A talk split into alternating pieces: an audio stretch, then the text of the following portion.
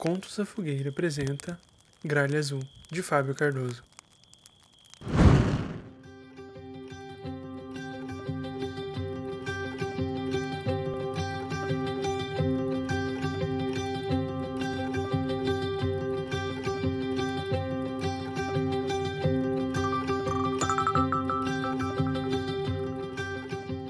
Deixa de bobagem, por que não se contenta em ser apenas o que é? Piavam as outras gralhas em uníssono. Só acho que poderíamos ser mais úteis à floresta, é isso. Disse a pequena gralha Tainá. Depois de não ter convencido seus irmãos e irmãs a serem algo mais do que apenas pássaros de uma floresta, ela pôs-se a voar à procura de comida. Foi quando do alto viu algo que parecia ser um fogo correndo no meio da floresta. Começou a planar para ver se não havia algo de errado. Viu que pareciam humanos e eles estavam caçando e haviam acumulado mais do que necessário. Eles também chamaram sua atenção, não é? Sussurrou uma voz próxima a ela. Com um pequeno salto para trás e olhando para os lados, se deparou com um garoto dos pés virados e cabelo como o pôr do sol. Você deve ser o Curupira. Prazer, sou o Tainá. Posso ajudá-lo? Uau! O que me denunciou? As orelhas ou essas pernas? Disse o menino com um sorriso no rosto. Escuta, poderia pegar aquele cocar estranho dele e trazer para mim? Tainá sobrevoou o homem apontado pelo Curupira e roubou o que ele tinha em sua cabeça. O caçador olhou para trás e atirou sua lança em direção à ave. O Curupira, mais do que depressa, golpeou a lança no ar. O coração de Tainá acelerou ainda mais. Calma, vai ficar tudo bem. Eu cuido deles, disse pegando o cocar do bico da passarinha.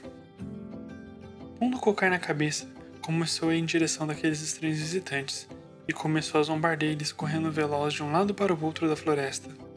Os dois homens rangiam os dentes e se embrenharam na mata para encontrar aquele garoto levado. Não demorou muito, quando os homens estranhos voltaram, com suas peles avermelhadas expostas como vieram ao mundo.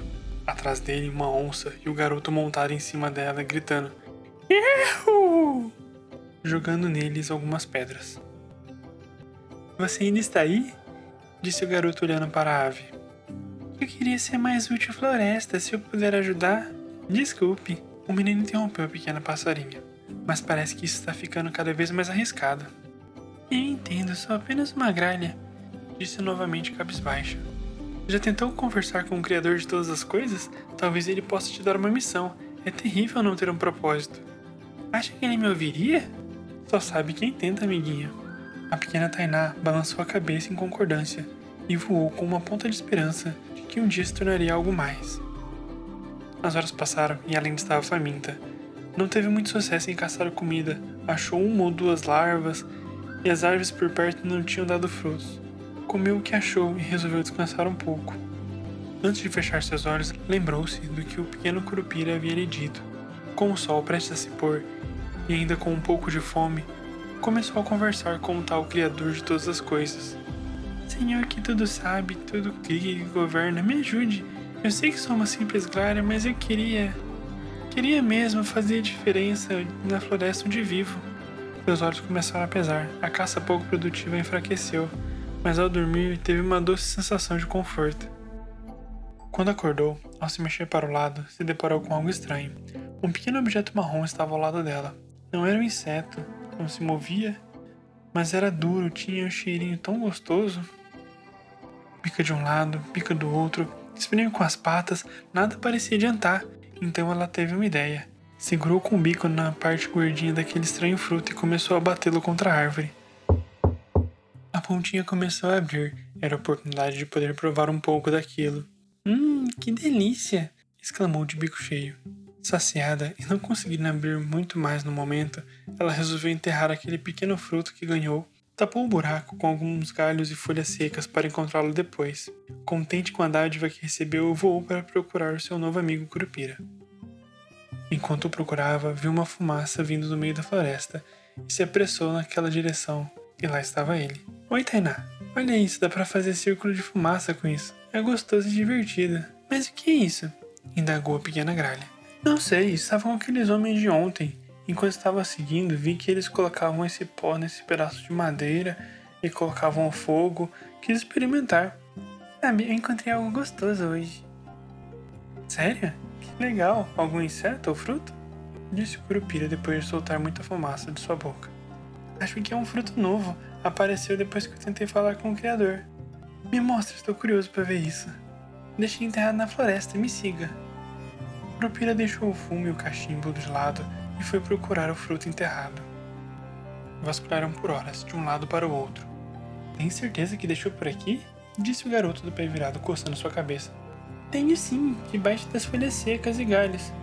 A floresta toda está debaixo de folhas secas e galhos. Acho que você o perdeu. Uma pena. Se encontrar, eu levo para você, disse a pequena Tainá. Certo. Bom, sabe onde me encontrar por aqui. Até breve.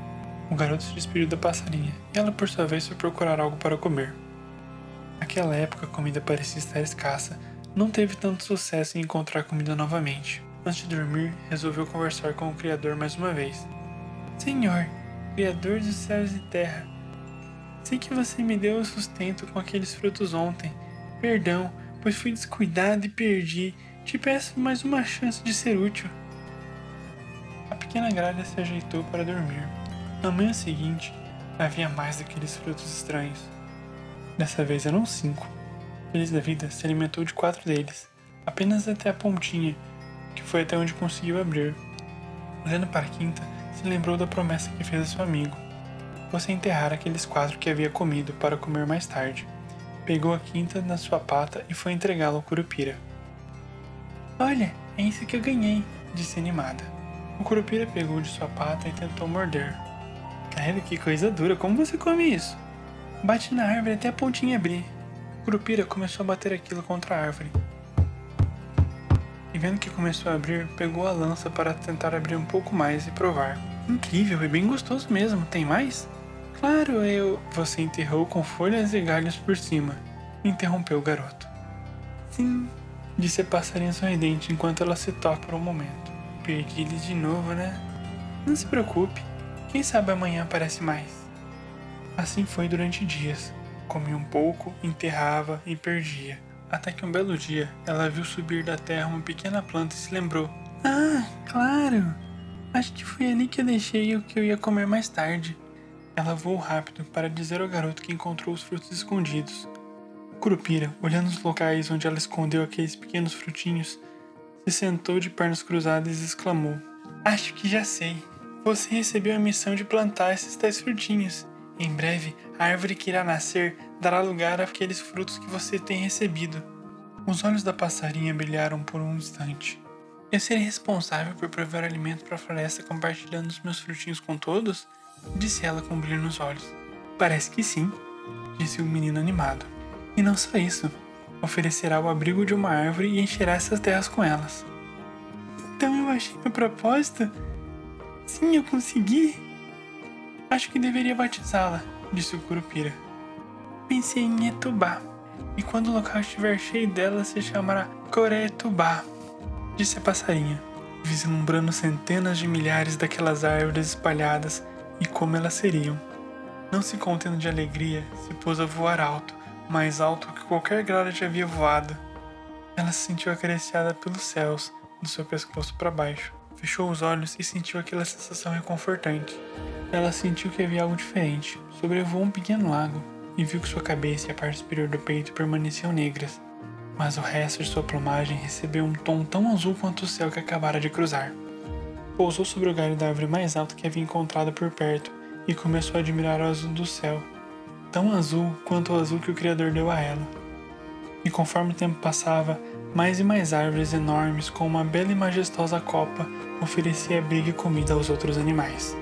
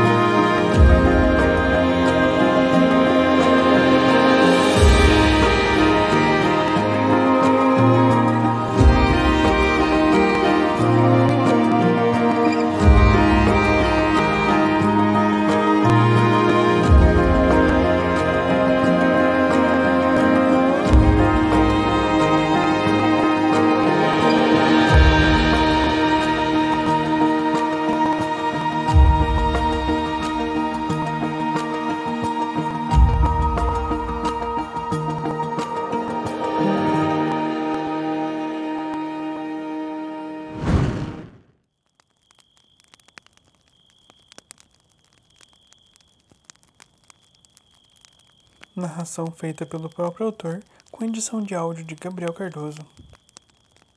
Esse texto foi inspirado no Dia do Folclore, e buscando o folclore regional do meu estado do Paraná, me deparei com o folclore da gralha azul. Então, tive a ideia de reescrevê-lo criando alguns novos elementos. Até mesmo o Coreia-Tubá, que seria basicamente no, no indígena a terra cheia de pinheiros, é justamente o que deu o nome à nossa capital, Curitiba, vem justamente desse Coreia-Tubá, dessa relação que a gralha tem com seus pinheiros e por ter sido uma região que era recoberta por eles. Você gostou? Compartilhe com seus amigos para que eles também possam ouvir essas histórias. Até uma próxima!